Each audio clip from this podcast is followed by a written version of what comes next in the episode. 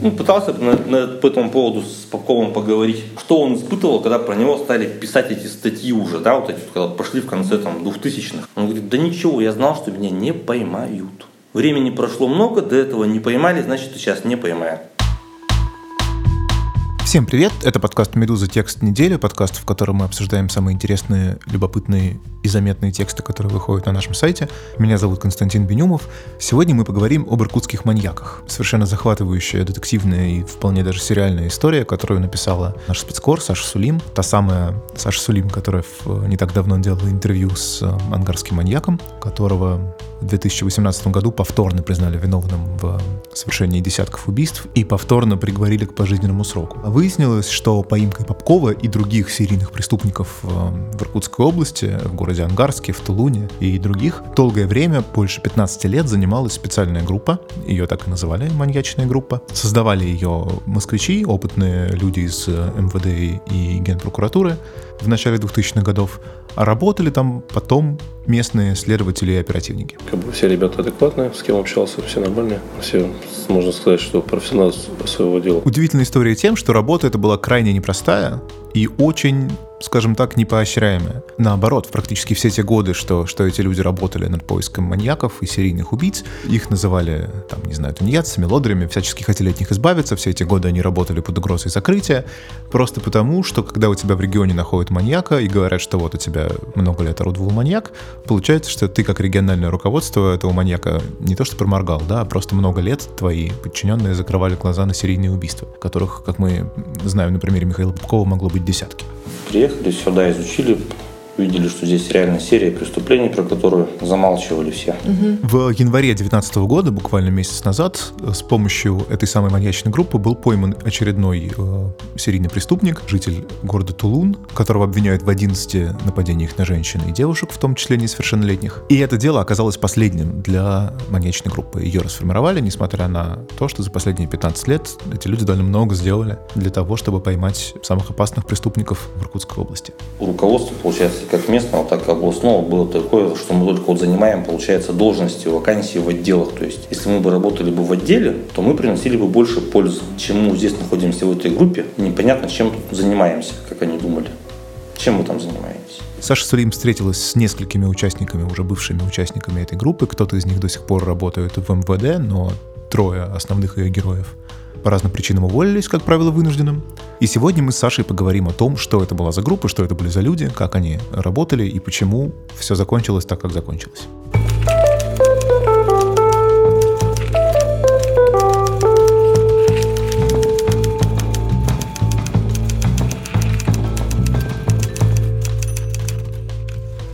Привет, Саша. Привет. Слушай, совершенно детективная история. Я вот пока редактировал, читал, перечитывал, все время себе напоминаю всякие такие, знаешь, настоящие классные сериалы про полицейских или там про милицию, типа там прослушка вот такого уровня. Расскажи, как ты ее нашла? Вообще эта история такая многоэтапная у меня получилась, потому что Впервые в Иркутске и в Ангарске я побывала в 2017 году, в начале марта. И тогда же познакомилась с Артемом Дубыниным. Это старшим уполномоченным вот, руководителем маньячной группы, так называемой.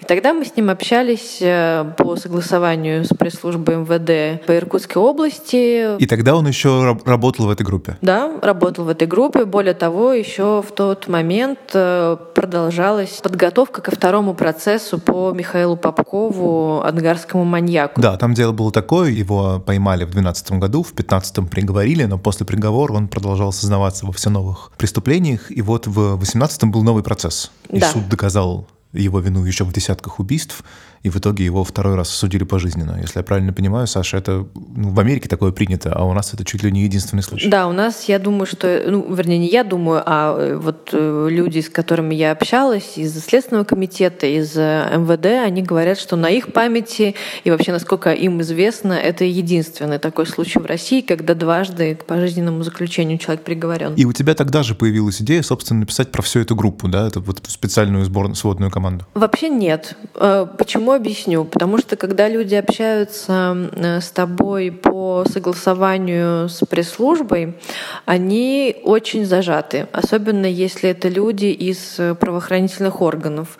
Ну, потому что они знают, что потом текст будет читаться пристально э, пресс-службой, сверяться, выверяться, там, заверяться и так далее. Вот. Им во избежании проблем, как бы они, конечно, не хотят в большие там дебри уходить и углубляться. Они тебе говорят то, что там вот ты спрашиваешь, и, и не отступают ни на шаг.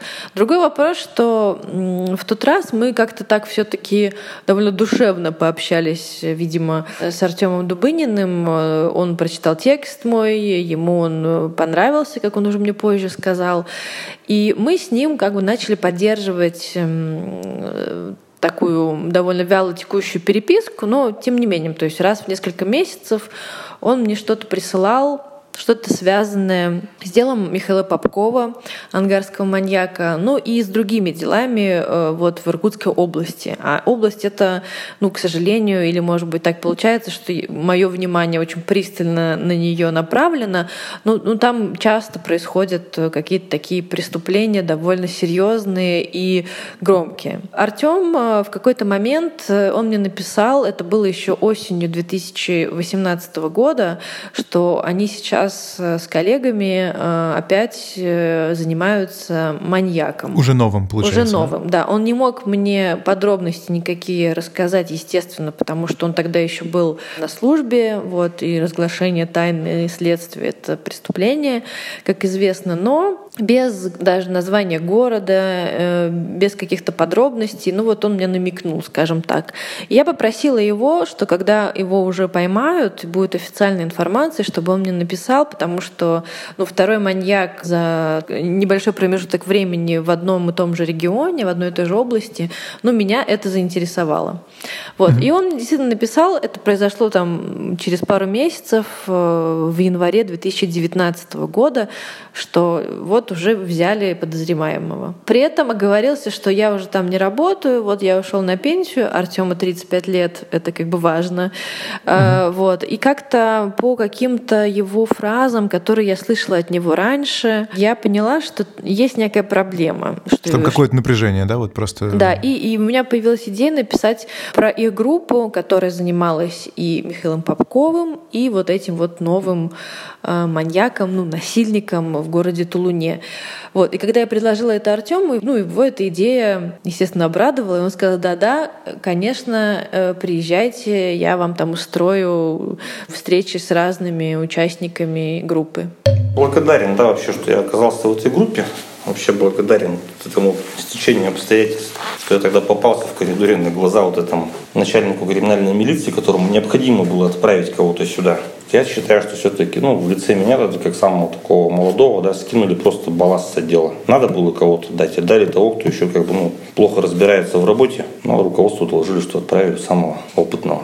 Хорошо, давай тогда вот про Артема это немного расскажи. Э, я так понимаю, что он попал в эту самую маньячную группу в возрасте 19 лет, то есть совсем молодым человеком, а в 35 вышел на пенсию. То есть он, он дослужился до руководителя этой, этой группы, и в 35 лет понял, что работать там больше невозможно. Так получается? Все правильно. Он действительно попал одним из первых в эту группу. Нужно сказать, что вообще с чего она началась. В конце 90-х в Ангарск приехал э, там довольно известный на тот момент иркутский следователь прокуратуры тогда еще э, Николай Китаев. И начал расследовать сразу несколько убийств женщин, у которых как бы был некий один почерк.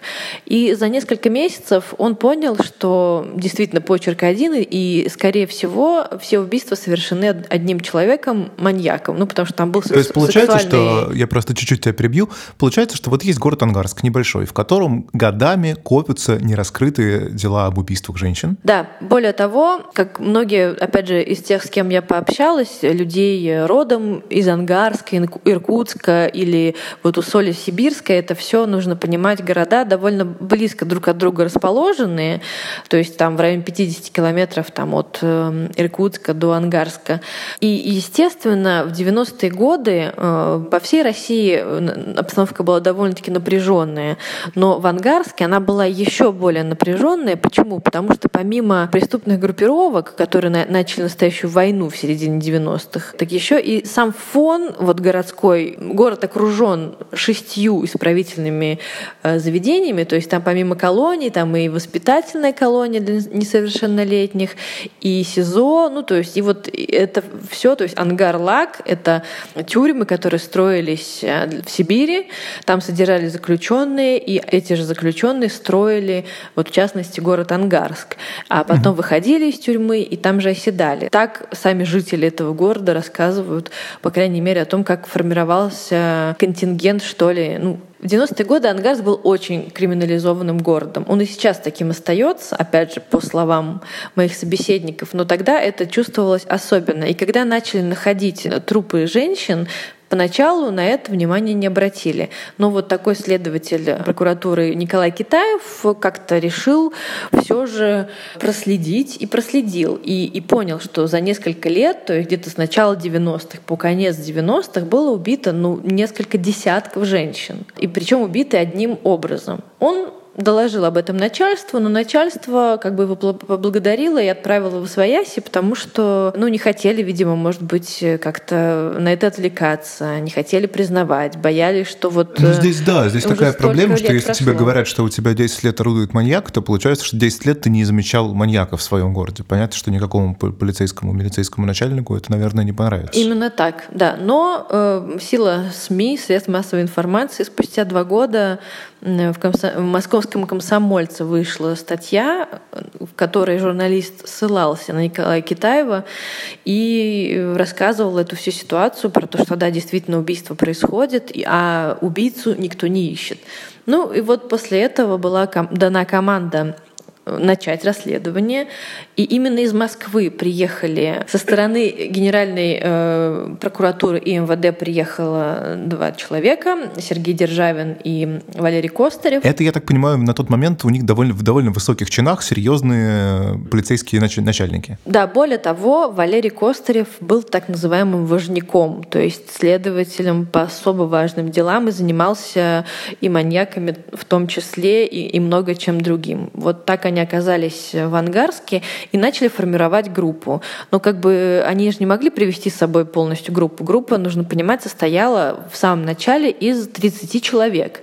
То есть это и оперативные сотрудники, это исследователи, это и водители. Ну, ну то есть это прям угу. такой большой отдел, можно сказать. Местное руководство МВД э, предполагало, что это такая московская проверка, которая приехала под видом того, что будет раскрываться преступление э, совершенно совершенное маньяком. Ну, то есть, да, то есть как бы это не про маньяка, а про то, чтобы наказать э, нерадивых региональных руководителей. И поэтому, я так понимаю, с твоих слов, ну, из, из текста получается, что вот все 15 лет, что эта группа потом работала, все это время она сталкивалась с негативом, с каким-то давлением, противодействием, все время нужно было там чего-то доказывать, потому что все время грозились разогнать.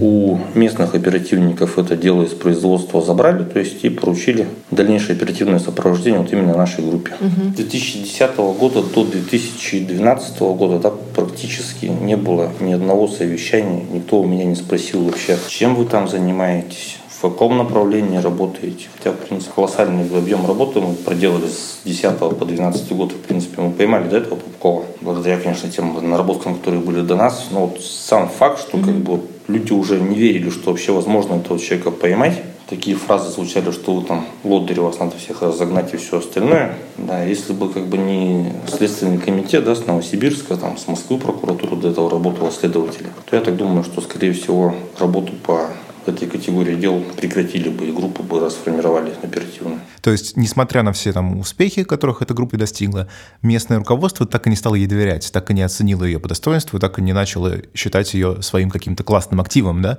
который можно, например, наоборот демонстрировать в Москве и говорить, смотрите, кто у нас есть, настоящие ловцы маньяков. Да, все так. Ну и как бы неким общим фоном было то, что все-таки маньяка таки проморгали, а это существование этой группы, это такой все это время был не мой укор местному руководству в том, что вот они не, не доглядели, не увидели, не распознали, плохо работали. И, конечно, никто это признавать не хочет, поэтому проще всего ну, делать вид, что этого нет. А если это есть, то это не очень эффективно. И вообще вот 10 лет что-то там делают они и не могут никак найти. Ну вот это было, в принципе, было удобно эту группу всячески не любить, вставлять палки в колеса и выставлять эм, бездельниками, потому что действительно их работа заняла очень большое количество времени, ну то есть mm-hmm. 10 лет. Кроме маньяка, они, как вот в тексте я пишу, не только маньяка искали и нашли, раскрыли тоже очень серьезные преступления, в том числе связанные с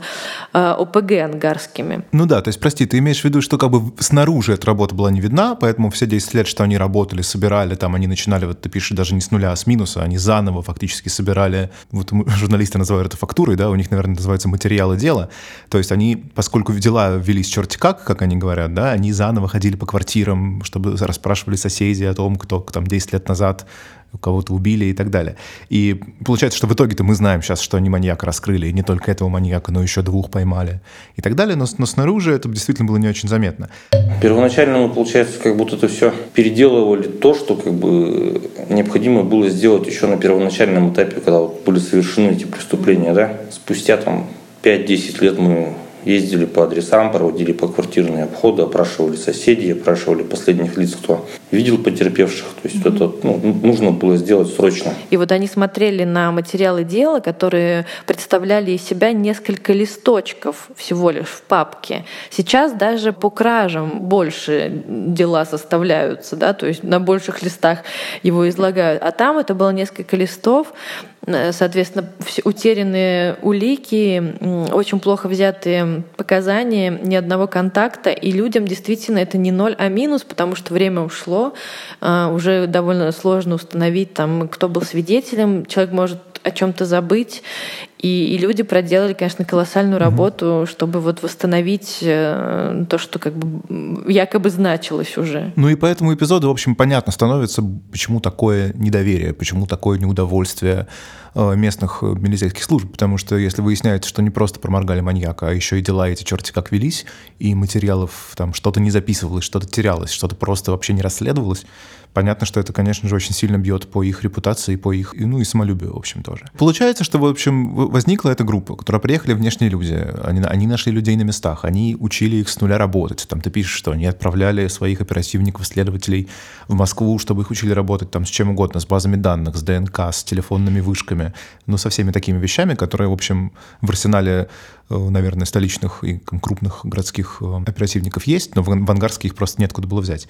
И в итоге они постепенно действительно выстраивают там некую школу. Да? Эта группа начинает работать очень эффективно и показывать результаты. Они учили их допрашивать, э, располагать к себе свидетелей, располагать к себе даже там, подозреваемых и обвиняемых, потому что это тоже важно. Как уже там впоследствии выяснится, когда уже маньяк будет пойман.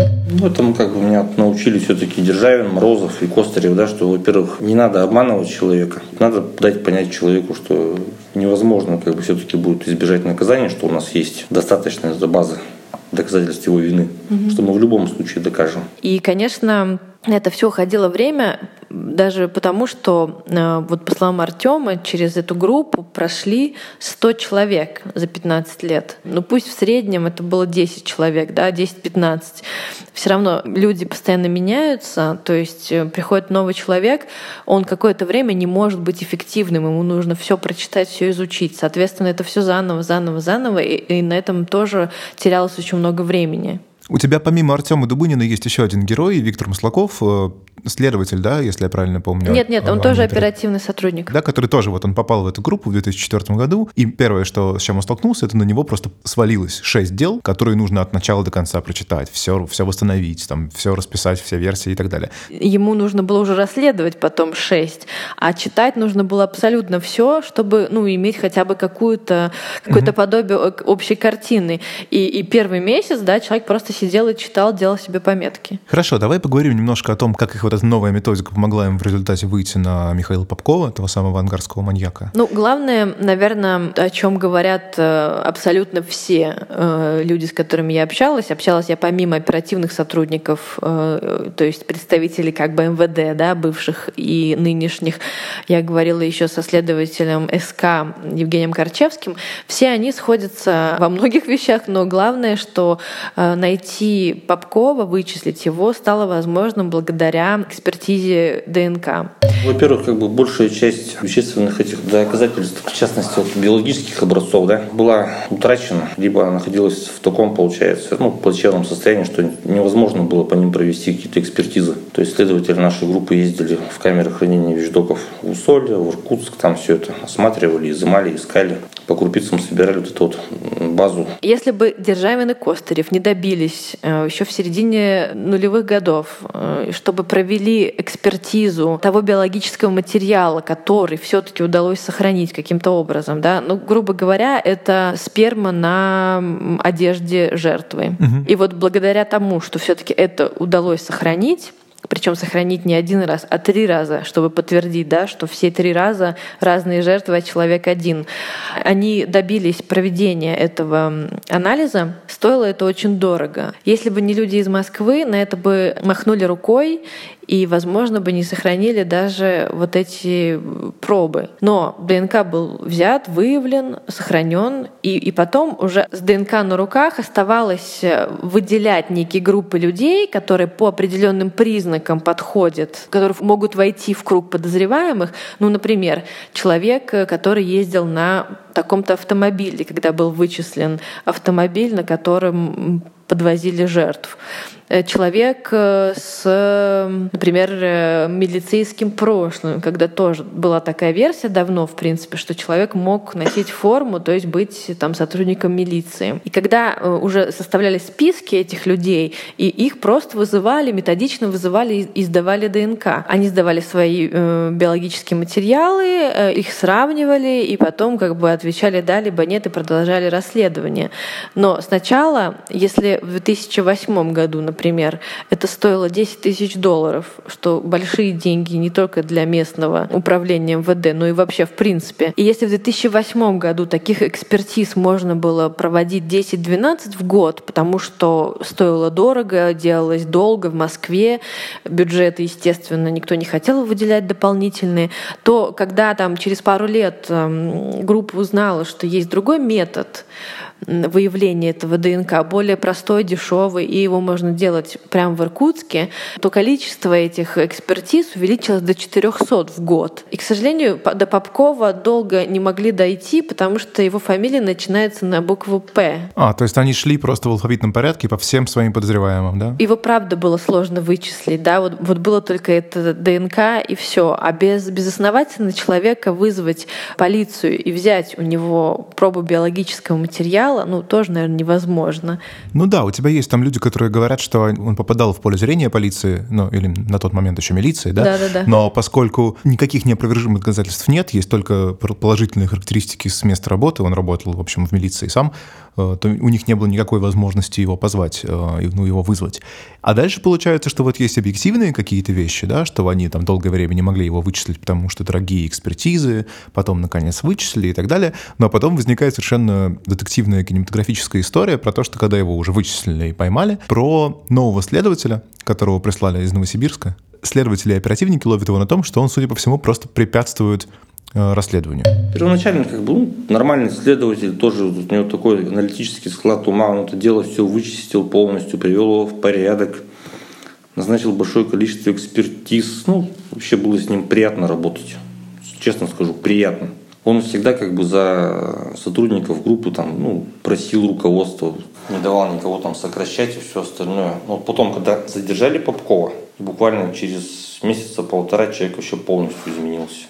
Ну, например, как происходят э, допросы такого рода обвиняемых? Им дают карту местности и просят нарисовать э, точки, поставить точки, где он совершал убийство. Ну, чтобы, например, потом никого не обвинили в том, что там его заставили там взять на себя, например, преступление какое-то mm-hmm. лишнее. А по словам Артема, он лично видел, как э, Василий Домарадов показал Попкову уже карту с отмеченными точками, где происходили убийства. Видимо, таким образом Домарадов показал Попкову некие места, которых они уже знают, и чтобы он не наговорил чего-нибудь нового про себя. Если бы не следователь Евгений Корчевский, который пришел в 2014 году, и, конечно, не костяк этой группы маньячной во главе с э, Артемом, то, кто знает, может быть, мы бы знали только о части преступлений ангарского маньяка. Потом вообще стало все это сводиться к тому, что мы говорим, давайте проверим Попкова на причастность к такому-то преступлению, да, что вот идет информация, что он ну, причастен. И он сам, в принципе, этого не отрицает. Он говорит, нет, не надо, все, это, это другое, это не его. И начал все сводить к тому, что вообще э, у Попкова только три преступления, по которым, в принципе, уже выше сроки давности, да, вполне как бы вероятно, что Попков бы вообще бы ну, получил бы лет 20, да, 22 бы за эти преступления максимум. Вот ты рассказал этот эпизод с картой, да, действительно, его можно воспринять как какой-то сомнительный, но только, наверное, если ты уже Э, подозреваешь этого следователя в чем-то, в том, что он там пытается либо чего-то недораскрыть, либо поскорее избавиться от дела. Ты можешь объяснить, чем он дал повод для этих подозрений в свой адрес? Там каждый день или через день проходили выезды на место преступления, где Попков должен был показывать, как, каким образом э, он убивал своих жертв, где это все происходило. Практически на каждые такие мероприятия приезжала жена и дочь Попкова. И практически беспрепятственно с ним общались. Ну, как мы все понимаем, это не совсем э, вписывается как бы в то, что когда человека арестовывают, он находится в СИЗО. И общение с, с родными — это какая-то очень регламентированная история. Потом мы начинаем замечать, что Домарадов перестал просить его подвести до гостиницы. Если раньше он сидел постоянно допоздна на работе, ну и мы с ним сидели здесь, что-то обсуждали, помогали, печатали. Теперь он просто уходил, куда-то гулял, загорал, по телефону постоянно с какой-то женщиной разговаривал. И вот как бы в один прекрасный день вывезли Попкова на продление стражи, сюда тоже пришла жена. Тут между ними такая фраза между Домарадовым и супругой Попкова прозвучала фраза «Я на вечер курицу приготовлю» подозрение, что ну, где ночует следователь Домарадов он решил проверить. И в этот вечер он поехал, просто подъехал к дому Попковых, и там горел свет, при том, что, насколько Артем знал, э, в этот вечер э, Елена работала в ночную смену. И он ей позвонил и уточнил, дома ли она. Она сказала, что нет. Он так мне объясняет, что я подумал, что, может быть, я же не знаю, может быть, она дома, а ей там нож к горлу приставили, чтобы она говорила, что я на работе. Я говорю, дома у вас кто? И она начинает сразу так раз замолчала и агрессировать. А вам какая разница? Для чего вы интересуетесь? И вас ну, как бы реально все хорошо, но чувствую, что по голосу что-то не так. Может, там дочка у вас дома или что? Все, отстаньте от меня, какая вам разница, не звоните мне больше. Вот, а он просто постучался в дверь, и за дверью работал телевизор. Тут же был выключен телевизор, выключен свет. Артем попытался дозвониться до своего руководителя, следователя Того Домарадова, да, а телефон у него оказался выключен. И включился только спустя пару часов. Э, вот, Артем э, рассказал ему, в чем дело, и что он находится за дверью в подъезде дома Попковых. Он говорит, да я знаю, Артем Анатольевич, ну, дословно, да, угу. это я в этой квартире. Артем не мог не написать на следующий день рапорт, потому что, конечно, отношения неоднозначные между следователем и супругой обвиняемого, это не совсем вписывается в то, как должно проходить расследование. И в итоге Доморадова, ну, он, видимо, сам ушел на пенсию после этого в отставку. Скажи, ты же с ним э, говорила, да? Он, я так понимаю, отрицает все эти обвинения. Он отрицает, он отрицает и говорит, что никаких любовных отношений у него не было с женой Попкова. При этом он не отрицает, что он находился в тот вечер в квартире, но уточняет, что но жены же там не было в этот вечер. Вот. Но, но на мой вопрос, а что же вы тогда там делали одни, он как бы не стал отвечать. И уповает на то, что якобы вот местные сотрудники хотели, чтобы вся слава раскрытия этого преступления досталась им, а его всячески от этого отстранить, исключить. Ну, непонятно зачем только, потому что потом приехал новый следователь, но вот вот такая его позиция. Хорошо, и вот появляется новый следователь, э, это Евгений Корчевский, который, с которым ты разговаривала тоже, когда делала вот первый материал э, о Попкове, если я правильно помню, под руководством Корчевского или в сотрудничестве с ним? да, да, да, ну под руководством, потому что он как бы возглавляет группу. Группа продолжает работать, группа заводит вот это, доводит до суда второе дело Попкова, в, в ходе которого выясняется, что там еще новые несколько десятков убийств э, суд доказывает, что, что совершил их именно он. И более того, они отправляются вот в этот самый город Тулун, да, где в конце прошлого, в начале этого года объявился новый маньяк, который, судя по всему, тоже, вот та же самая история, действовал много-много лет назад. Вернее, начал действовать. Нужно сказать, что объявился он в 2001 году. Ну, то есть, да, почти 20 лет. Да, но признали о том, что он как бы есть э, в конце 17-го, вот в начале 18 -го года, когда была создана новая, ну, как, не то, что новая, ну, просто под такие вот преступления обычно создаются следственно-оперативные группы, то есть они как бы выделяются, чтобы эти люди занимались не всем подряд, а только этим преступлением. И поручили ее создание Евгению Корчевскому, а он э, пригласил э, Артема и, э, и Виктора Маслакова, и еще нескольких сотрудников из маньячной группы, из Ангарска, потому что, ну, как он мне сказал, я знал, что у этих людей есть необходимый опыт для того, чтобы там и эффективно расследовать это, они знают все инструменты, и как бы я уже с, ним, с ними работал, ну и мог быть уверенным как бы в этих людях. А как получилось, что вот они помогли поймать этого самого тулунского маньяка, и после этого группа просто распалась. Ну, они выполняли свою работу, да, то есть тут как бы э, они приехали и и по накатанной практически за несколько месяцев, ну, почти год прошел, но они э, очень все грамотно отработали. Естественно, конечно, мы с нашей, имея уже опыт расследования дел таких, да, раскрытия, мы его использовали. Также мы все это проанализировали, схемы составили, где работаем сегодня, где завтра, где послезавтра. Возможностей сейчас стало больше.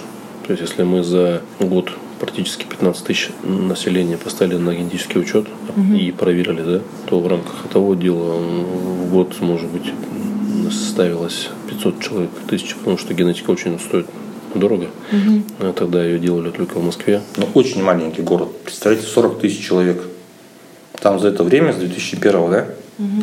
как он начал совершать по 2012, можно было уже весь город перевернуть, на уши поставить. Парадокс, что вот они, наконец, эта группа показывает, что там, да, первого было сложно и долго, но сейчас мы умеем работать так, что мы за год можем приехать на место, все организовать и вычислить подозреваемого и довести дело до суда. А дальше выясняется, что одного сократили, второго вынудили уволиться, предложив ему там место участкового, кажется.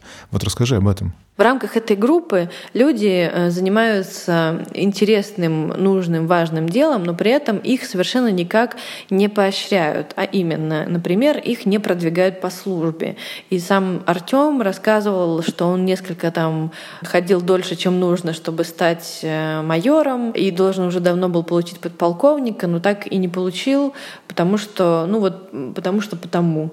Соответственно, люди, чтобы двигаться по службе, им приходилось уходить из группы. Последней каплей стало то, что одного из моих сотрудников, Маслакова Виктора, да, ну, в принципе, он сейчас тоже пенсионер МВД, его подвели к тому, что он вынужден был уволиться. Дело в чем, да, вот Маслаков работал в этой группе под моим руководством, когда мы, получается, задерживали маньяка Попкова. Работал он в то время на должности оперуполномоченного Усольского отдела. То есть сам фактически жил в Ангарске, числился там в Усолье. Потом мы поймали Попкова, ему охота все-таки было там какое-то звание получить, тоже майора капитана. Всю жизнь отходил, когда другие люди, которые младше его там по возрасту, да и по выслуге лет, уже там ходят подполковники, майоры, там, полковники. Он подходит ко мне и говорит, ну, Артем, я давай, ну, как бы буду там искать себе место, куда, ну, чтобы повыше подняться, перевестись, там, ну, как-то звание получить хотя бы, да. Я говорю, ну, ладно, Виктор, как бы, давай. Находится вакансия в управлении по незаконному обороту наркотиков. Он туда трудоустраивается. И вот когда начинает создаваться вот эта вот группа по тулунскому маньяку, да, следователь Корчевский Евгений со своим руководством начинает как бы, ну, народ надо где-то брать, который все это знает. Они берут и оттуда Маслакова забирают обратно в группу. То есть они это все на уровне руководства Следственного комитета области и руководства главка нашего. Да? Издается приказ Маслакова из этого подразделения, уже старшего оперы и майора, забирают обратно сюда в группу работать. Маслаков туда приходит, по-честному говорит, это не моя инициатива, забирайте меня отсюда. Я хочу работать там у вас майором, чтобы я там ну, не был у вас там в глазах, что я от вас забежал обратно. Ему говорят, ну это типа, что ты-то сам по своей инициативе туда сбежал. Он говорит, я тогда уйду на, на пенсию. Потому что мне, говорит, в Тулун за 350 километров от Ангарска от семьи, где у меня маленький ребенок, ну, кататься нет смысла. Он подумал, что, наверное, начальники между собой договорились. Но начальники не договорились. И в глазах его начальников новых, он оказался как бы таким опять предателем. Вот он перешел к ним, чтобы опять уехать и работать в своей группе. И они просто, пока его не было, сократили его, его должность. Ну, то есть ему просто некуда было возвращаться. Да, уже. да. Закончилось тем, что ему предложили пойти простым участковым, от чего, конечно же, он отказался и просто ушел на пенсию. Вы знаете, вот то, что ушли вот последние ребята, Артем ушел, да, ушел Виктор, ну, это их решение, они самостоятельно поняли, ушли из органов МВД. Ну, они работали бы, я считаю, что их работа, она в современной истории да, нашего государства, их труд, он мало с чем сравним по значимости. Но то, что как он был отмечен, ну, это уже не к нам вопрос. Человек 15 э, лет, даже больше 15 лет э, работает и видит постоянное безразличие, что со стороны руководства, э, что со стороны коллег, что со стороны, ну, даже жителей того же Ангарска. В какой-то момент, ну, как бы, наверное, ему надоело бороться с этими ветряными мельницами. Но при этом ты пишешь, что вот, видимо, после того, как Тулунского маньяка посадили, какие-то люди стали писать э, чуть ли не, не Владимиру Путину, чтобы вот, эту, чтобы вот этих ребят, этих следователей, этих оперативников из маньячной группы, ну, там, хотя бы к наградам каким-то представили, чтобы как-то их поощрили, и все равно даже из этого ничего не вышло. Да, это было после того, как Попкова второй раз приговорили к пожизненному, mm-hmm. да, это люди, родственники жертв, ну, собственно, потерпевшие по делу, они написали письмо на имя и президента, и, ну, в общем, первых лиц государств, скажем так. Просто это письмо спустилось в то же главное управление МВД по Иркутской области. Ну, как бы, когда mm-hmm. какая-то бумага спускается, естественно, нужно что-то сделать, чтобы отчитаться. И вот эти люди из э, Иркутского МВД не нашли ничего лучше, чем э, собрать участников группы и сделать фото. Но, как я поняла по реакция Артема, в принципе, даже это фото наверное, для них было бы тоже неплохой, ну не то что наградой, ну... Ну просто признание какое-то, да, работы, которую они вместе делали. Именно так. Поэтому они не были э, очень против этой идеи и собрались все в один день приехали. Ну а потом, когда они уже были готовы фотографироваться, представитель пресс-службы Иркутского МВД спросил, ну а почему же мы не сообщили еще и Следственному комитету? Оттуда тоже же люди с этой группой э, работают. Ну, ну и все, и на том все и, ну, в общем, и закончилось. Так, так они этого даже фотографию этого они не сделали в итоге. Расскажи вот буквально пару слов о том, что Артем делает сейчас. 35 лет человеку, он последние 15-16 проработал в группе по ловле маньяков, в 35 вышел на пенсию. Как, как это выглядит? Как это происходит? Что он вообще думает о жизни? Что он думает о, об этих 15 годах? Он, когда завершал свою карьеру и выходил на пенсию, пришел э, в бухгалтерию, где ему сообщили, что у него скопился отпуск за последние 10 лет. Да, это вот к вопросу о тунеядцах и бездельниках. Деньги вложил в хозяйство, у него свой дом, у него кролики и свиньи, большое количество собак, и Артем мечтает их разводить, э, ну и каким-то образом, возможно, зарабатывать на этом, участвовать в выставках. Вот. Ну, Артема дети, семья. Ну, то есть как-то, насколько я понимаю, пока он э, нашел себя вот в такой мирной жизни, что ли, просто пообщавшись с другими, например, э, вот Виктор Маслаков, да, которому тоже пришлось уйти не так давно на пенсию, он не очень понимает, чем ему заниматься. У человека два высших образования, опыт э, там оперативной работы, и при этом он говорит, ну в охрану я идти пока не хочу, я еще молодой мужчина, ему 43 года. А, а угу. куда ему можно пойти? Ну он не совсем понимает, живя угу. там в Ангарске. И это мы говорим о людях, да, вот тот самый следователь Крачевский, который вот вызвал их эм, который ценит их опыт, да, и вызвал их э, помогать расследовать дело в Тулуне, он говорит, что это люди с уникальным для России опытом, и что нужно, если нету больше, к счастью, маньяков там, где они работают, отправьте их, их можно отправить в другой регион, готовую команду. Но ничего этого, ну как бы просто этого нет. Этого нет, об этом никто даже, мне кажется, не задумывается. И, наверное, там руководители местного МВД с облегчением сейчас восприняли новость о том, что как бы группы этой больше нет, и не надо вот эту проблему больше... Ну, а нет группы, нет и, нет и маньяков. Боли, да. да. Это был подкаст «Медуза. Текст недели». Меня зовут Константин Бенюмов. Как всегда, на прощание советую вам слушать этот и другие подкасты «Медузы». Ставить им оценки, лайки и шеры. И писать нам на почту подкаст собакамедуза.io о том, что вам нравится и что не нравится. И до встречи через неделю.